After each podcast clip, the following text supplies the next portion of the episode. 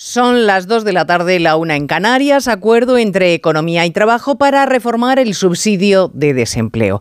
La prestación subirá algo más de lo que quería Nadia Calviño y menos de lo que pretendía Yolanda Díaz. Estamos hablando de 570 euros en los seis primeros meses en los que se comienza a percibir. Son 90 euros más al mes en un país donde la tasa de paro es la más alta de la Unión Europea, donde encontrar un trabajo en determinadas franjas, como entre los jóvenes o entre los mayores de 50 años, es casi, casi, casi un milagro, esta subida no soluciona el problema, pero es verdad que alivia mucho. Lo que escuece es por qué han tardado un año en ponerse de acuerdo dos ministerios del mismo gobierno, 12 meses para mejorar la vida de la gente menos de cuatro meses tardaron en registrar la ley de amnistía. Claro que hay cosas que corren más prisa que otras. Onda Cero. Noticias Mediodía. Elena Gijón.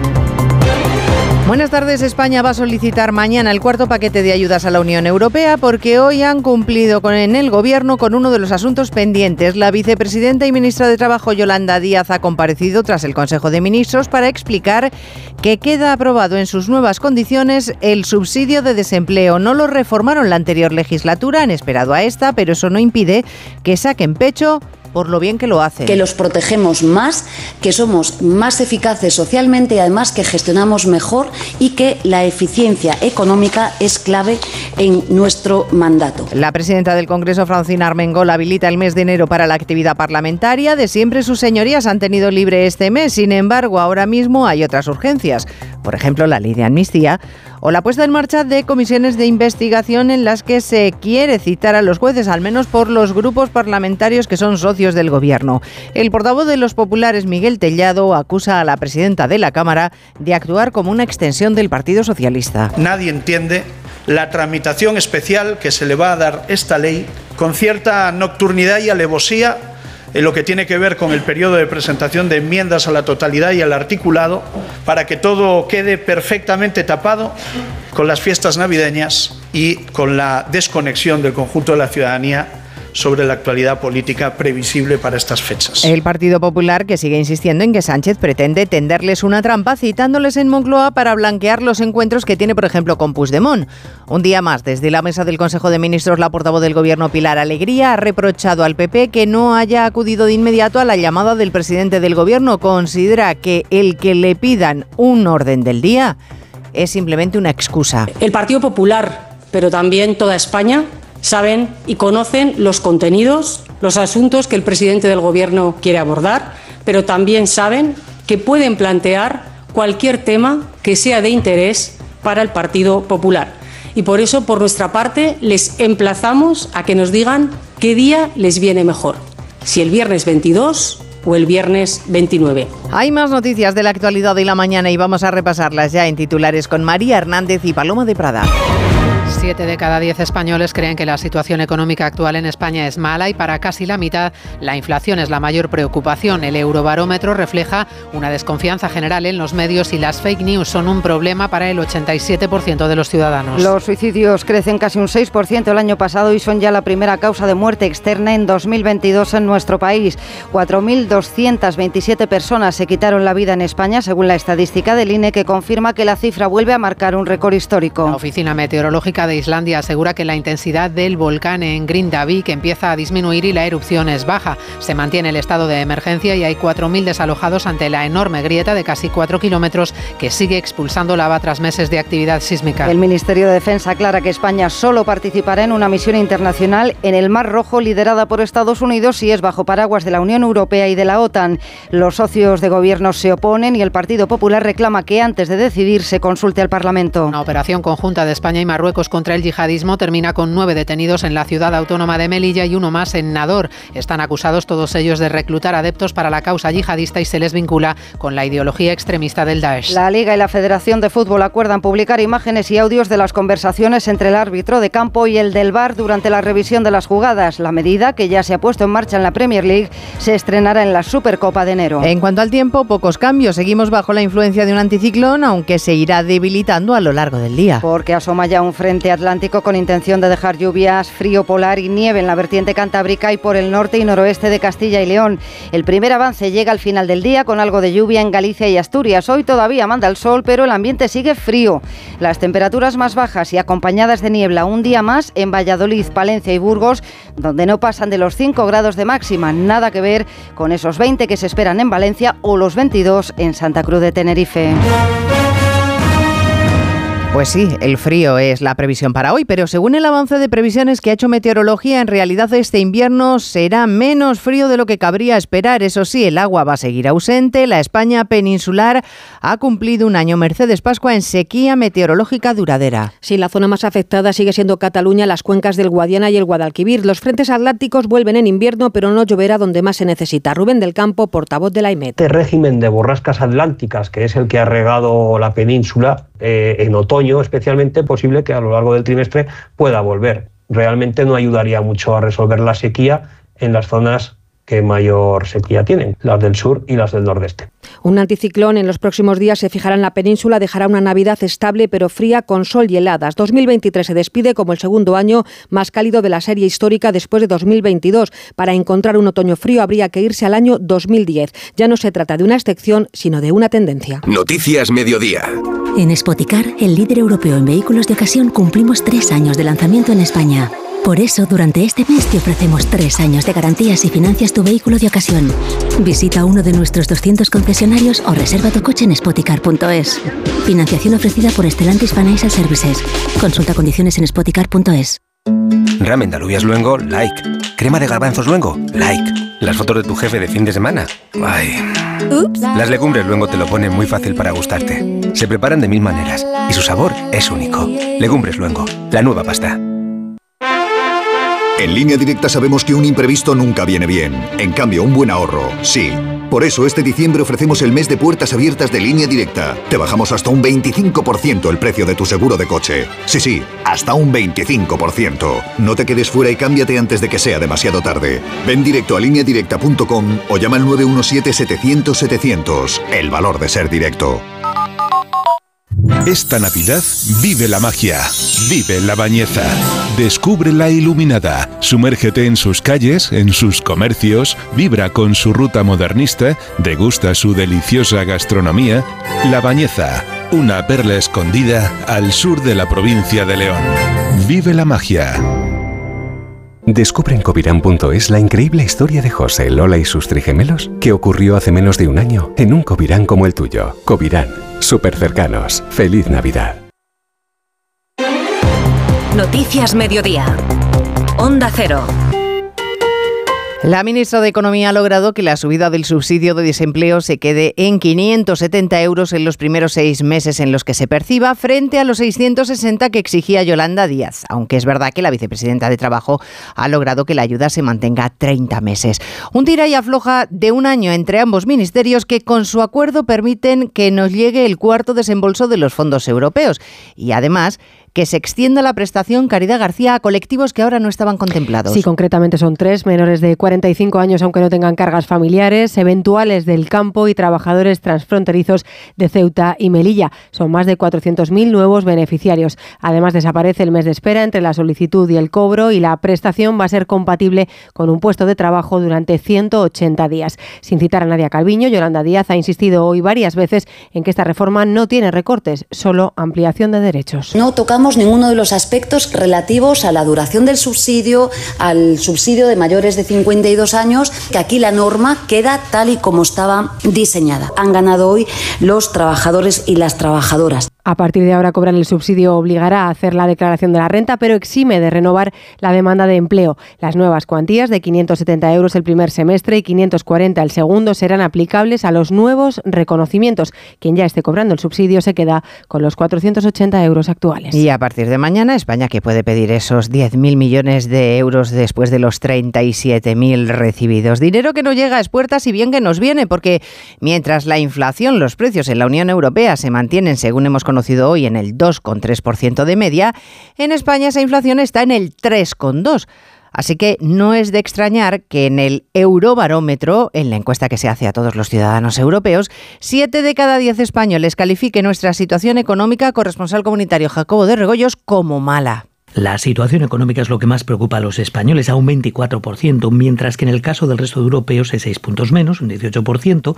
Sigue siendo importante, pero les preocupa bastante más la inmigración, un 20%. A nosotros, sin embargo, 11 puntos menos, un 14%, por detrás del empleo. De hecho, un 31% de los españoles tiene, dice, dificultades para pagar facturas a final de mes. Sin embargo, suecos y daneses parecen ser los únicos del continente que no tienen nuestra preocupación. Un 93 y un 92% de estos ciudadanos dicen no tener problemas de este tipo. Y por último, el 70% de los alemanes cree que merece la pena estar en la Unión Europea, un 72% en Europa, manteniendo vivo el sentimiento europeísta en el continente, aunque puntualmente en algún país como Italia el euroescepticismo ha crecido 4 puntos y se acerca ya al 50%. Bueno, pues eh, ya vemos que frente a las preocupaciones de otros eh, ciudadanos comunitarios, a los españoles lo que más nos duele es el bolsillo y sin embargo el grueso de la actividad política en los últimos tiempos tiene más que ver con los pactos que sostienen a Sánchez.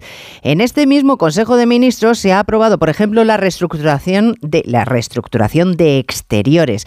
Y miren, da la casualidad de que se aupa a políticos que echaron una mano a Asunción Salvador con la amnistía. Es el caso de Ángeles Moreno, la hasta ahora número dos del Ministerio, a la que se encargó defender la amnistía ante el Parlamento Europeo y ahora se premia con la embajada en Washington, a otra embajada clave para las relaciones de España y nuestra imagen en el exterior, como es la de Berlín, irá Pascual Navarro, anteriormente secretario de Estado para la Unión Europea. Perfiles ambos diplomáticos que dentro del Ministerio se sustituyen por otros más políticos de cara a la gestión interna. Así, a Navarro en la Secretaría de Estado para la Unión Europea lo relevará un hombre del equipo de von der Leyen, Fernando San Pedro, procedente del PSOE de Palencia.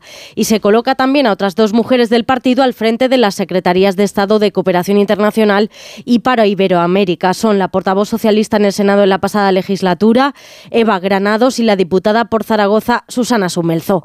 El nuevo número dos del Ministerio, mano derecha del ministro Álvarez, como nuevo secretario de Estado de Exteriores, será Diego Martínez Belío, este sí diplomático de carrera y hasta ahora jefe de gabinete del ministro. Bueno, como ven, la mayoría, aunque con algunas excepciones que sí son diplomáticos, la mayoría son cargos políticos y como les apuntaba, tienen que ver con la amnistía y cómo se ha fraguado toda una tela política de esa amnistía que ya está tejida y con ella, como saben, las comisiones parlamentarias en las que los socios del Ejecutivo pretenden que comparezcan, por ejemplo, los jueces. Esta mañana la Asociación Francisco de Vitoria le ha dicho a los suyos que no, que no acudan a esas comisiones que demandan los independentistas.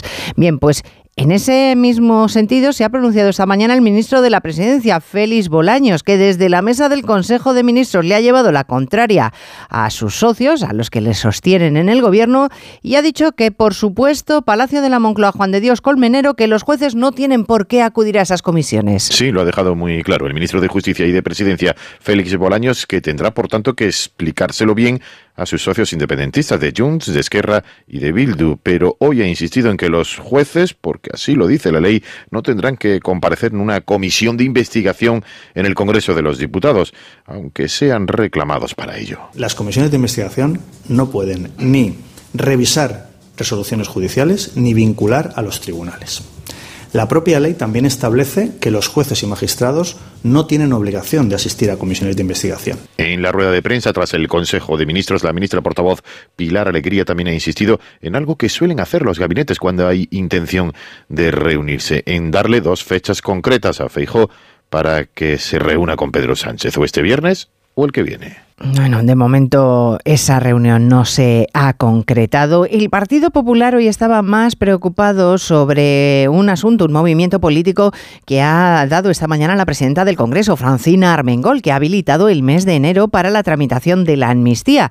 Es potestad de la mesa de la Cámara hacerlo en casos de urgencia sobrevenida o de necesidad, pero claro, es que según el Partido Popular, la ministra número 23 del Gobierno, que así llama Armengol, ha decidido ponérselo fácil al gobierno, Congreso, José Ramón Arias, en sus concesiones a los independentistas. Y además tratándose, tratando de ocultárselo a la opinión pública, ya, ya la opinión pública, ya que parte de la tramitación de la ley de amnistía se hará en periodo navideño y posnavideño, lo que se refiere a las enmiendas que se presenten a la ley. Para el portavoz popular, Miguel Tellado, la presidenta del Congreso, solo trabaja para Sánchez. Es cierto que el reglamento de la Cámara faculta a la mesa para esta habilitación para cuestiones de y especial urgencia y necesidad.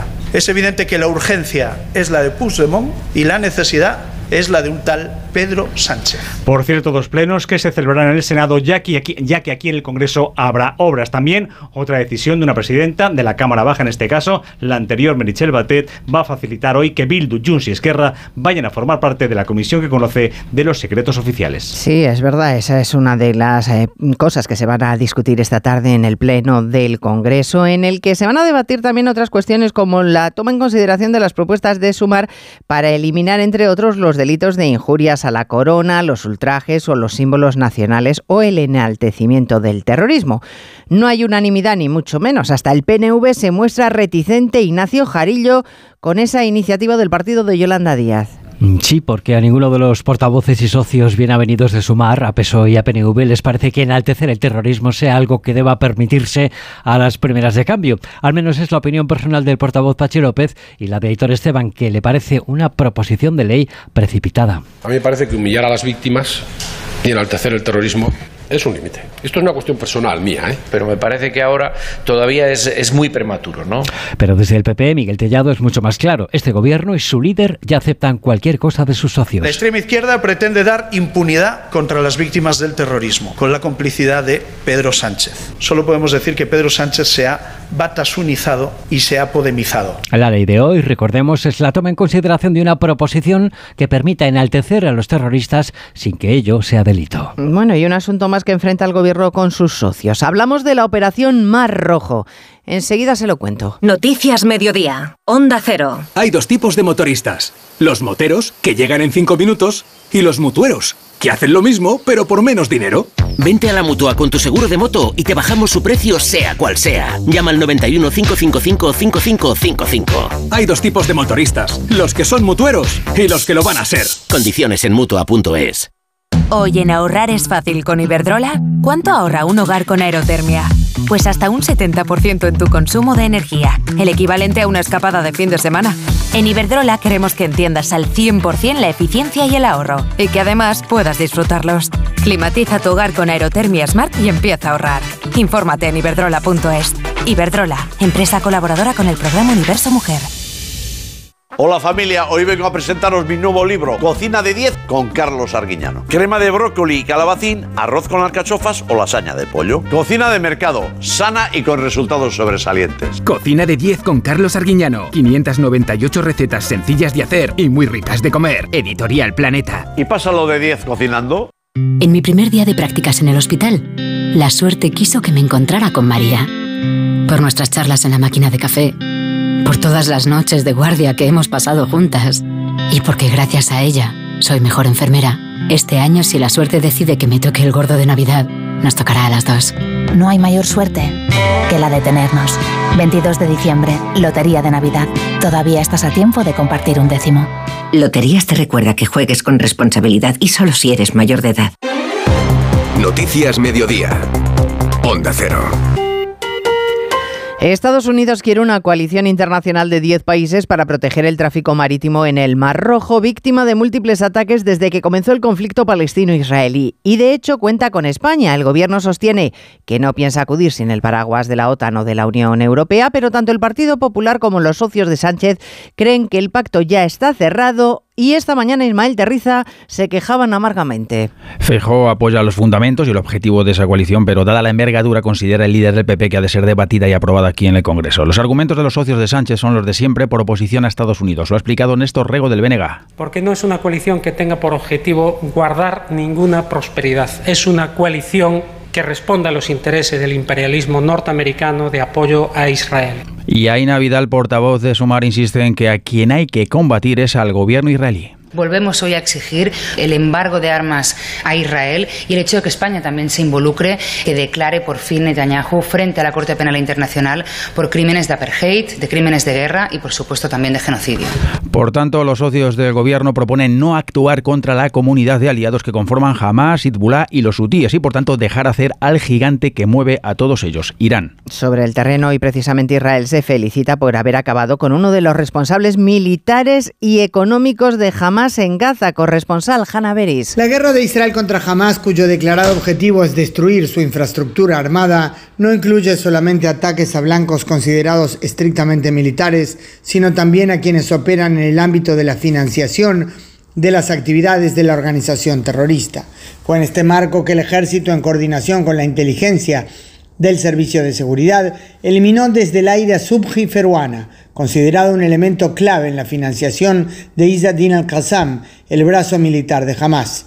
Tenía en su haber la transferencia de decenas de millones de dólares a manos de Hamas, lo cual hacía lavando fondos que llegan desde Irán y otras fuentes en el exterior, algunas presentadas como ayuda humanitaria a la población palestina, pero utilizadas de hecho para el terrorismo. Estado de emergencia en Islandia, donde sigue brotando lava de la fisura de 4 kilómetros después de las erupciones de un volcán que se han estabilizado, por cierto, pero llegan los gases. La Oficina Meteorológica del país alerta de que la contaminación podría llegar a la capital. Diana Rodríguez, esta noche o mañana. Sí, la contaminación por gas podría llegar en las próximas horas a Reykjavik, que se sitúa a apenas 40 kilómetros del volcán y todavía más cerca el único aeropuerto internacional de Islandia que mantiene su actividad. La lava avanza entre 100 y 200 metros cúbicos por segundo, que sería, según los vulcanólogos, como llenar una piscina olímpica cada 13 segundos. Aún así, afirma la oficina meteorológica que la erupción va disminuyendo y que Grindavik no corre peligro. La enorme fisura se encuentra a 3 kilómetros de la ciudad, desalojada cuando comenzó el enjambre sísmico y donde trabaja esta española, Carmen, que lamenta en Onda Cero que sus vecinos no puedan volver a casa por Navidad. Tengo un pellizquito en el corazón porque la gente de Grindavik siguen sin volver a sus casas. Algunos de ellos tienen la certeza de que nunca lo harán estaban dando a entender que si la situación mejoraba, pues quizás podrían volver y pasar las navidades en sus hogares y finalmente no ha podido ser así. Exteriores aconseja extremar la precaución a los españoles que puedan encontrarse en la zona. Y aquí en España, la Policía Nacional y la Dirección General de Vigilancia de Marruecos, juntos en una nueva operación antiyihadista, nueve detenidos en Melilla y un décimo en Nador, arrestados por profesar la ideología extremista y también Arancha Martín por reclutar para la causa yihadista. A esta hora continúa abierta la operación policial que arrancaba en la ciudad autónoma a primera hora de la mañana. Allí son nueve, sí, los detenidos vinculados con el Daesh y dedicados a la captación y al adoctrinamiento. Todavía hasta ahora continúan los registros domiciliarios. Los responsables antiterroristas se hacen con más pruebas que afectan a los detenidos, pero también buscan posibles hilos hacia otras nuevas investigaciones. La Comisaría General de Información lidera esta operación que ha llevado también a la detención en la región de Nador, en Marruecos, de otra persona ha informado la Dirección General de Vigilancia, desde donde, por cierto, se ha informado también de que uno de los detenidos en Melilla es un reincidente que ya fue detenido y relacionado con organizaciones terroristas del Sahel. Noticias Mediodía, Onda Cero. Para que estas navidades puedas cerrar la puerta de tu casa con total tranquilidad, Línea Directa ofrece el mes de puertas abiertas. Te bajamos hasta un 25% el precio de tu seguro de hogar, el único con cobertura completa de principio a fin por ocupación ilegal de tu vivienda. No dejes escapar esta oportunidad y cámbiate antes de que sea demasiado tarde. Ven directo a lineadirecta.com o llama al 917-700-700. El valor de ser directo. Una serie original de A3 Player. ¿Se acuerdan de la película esta de Vestida de Azul? Es que eso hace tanto tiempo. Después de Veneno. Sé que hay una historia ahí. Vuelve el fenómeno internacional. Tú estás dando voz a mucha gente que nunca la tuvo, cariño. Vestidas de Azul. Una continuación de Veneno. Ya disponible solo en A3 Player. Con motivo del estreno de Vestidas de Azul. Ella es la Veneno. Disfruta gratis de Veneno. Durante tiempo limitado. Solo en A3 Player. Enate.es, tu boutique de vinos online. Enate.es. Liga y Federación alcanzan un acuerdo histórico para que se hagan públicos los audios del VAR. Óscar Conde, buenas tardes. Buenas tardes, Elena. El año 2024 traerá novedades al fútbol español, en concreto con una medida que se venía reclamando desde clubes aficionados hace ya tiempo. A partir de la Supercopa de España del próximo mes de enero, Federación y Liga harán públicos los audios de las conversaciones entre los árbitros de campo y el VAR en aquellas jugadas que sean revisadas por el colegiado en la pantalla situada junto al césped. Los audios se harán públicos no en directo, sino al final de cada día en el que se disputen partidos. Una medida bien acogida por el técnico del Barça, Xavi Hernández. Sí, sí, contentísimo además. De verdad, me alegro mucho que esta norma se lleve a cabo. Si humanizamos a los árbitros y, y ellos también se explican y, y, dan un motivo por el por qué interpreta y por qué ha pitado esto, pues fantástico. Creo que es muy, muy positivo para el fútbol, sí. Un Barcelona que mañana recibe al Almería en partido de la última jornada liguera de 2023. Vivimos esta semana a caballo entre dos jornadas. Se abrió hoy la número 18. Ayer se cerró la 17 con una nueva victoria del Girona 3-0. Superaron los catalanes al Alavés en una nueva exhibición de web fútbol, firmando unos números que les consolidan como líderes y claros candidatos a polear por el título. Su técnico Michel.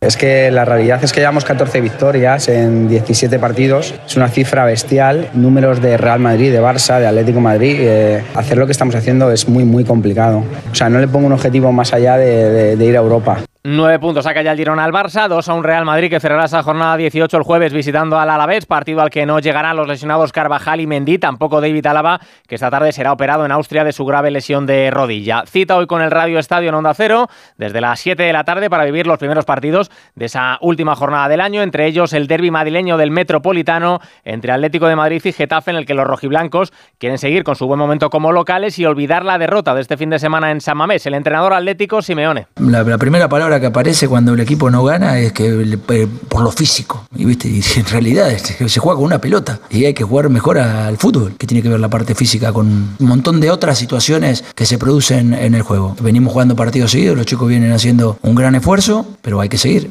También se juegan hoy el Rayo Vallecano Valencia y el Granada Sevilla, en el que se va a estrenar en el banquillo hispalense Quique Sánchez Flores con tan solo un entrenamiento dirigido. Firma el técnico madrileño por lo que resta de temporada y una más, con la intención de dar la vuelta a la difícil situación que atraviesa el Sevilla. Quique Sánchez Flores. Nosotros queremos ver un equipo que compita, un equipo que crea en sus posibilidades. Cuando algo está mal, está bien revisar, tener humildad para, para hacerlo. Estamos mal, hay que revertir, hay que mejorar, habrá que trabajar más hasta volver a estar donde, donde se merece el club por grandeza y los jugadores por calidad. Se disputa también estos días el Mundial de Clubes, que ya tiene a su primer finalista, el Fluminense del exmadridista Marcelo. Esta tarde se juega la segunda semifinal con claro favoritismo para el Manchester City, que se mide al Urawa Red japonés. Y en baloncesto juegan hoy los cuatro equipos españoles en la Euroliga. El Real Madrid visita al Estrella Roja, juega el Barça en cancha del Alba de Berlín, recibe el Valencia al Partizan de Belgrado y se enfrenta a Basconia al Maccabi de Tel Aviv.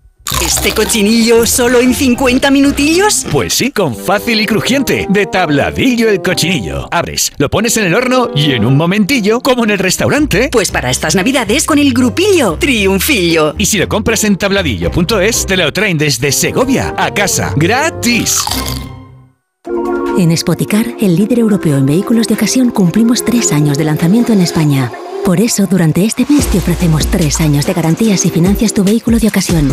Visita uno de nuestros 200 concesionarios o reserva tu coche en spoticar.es.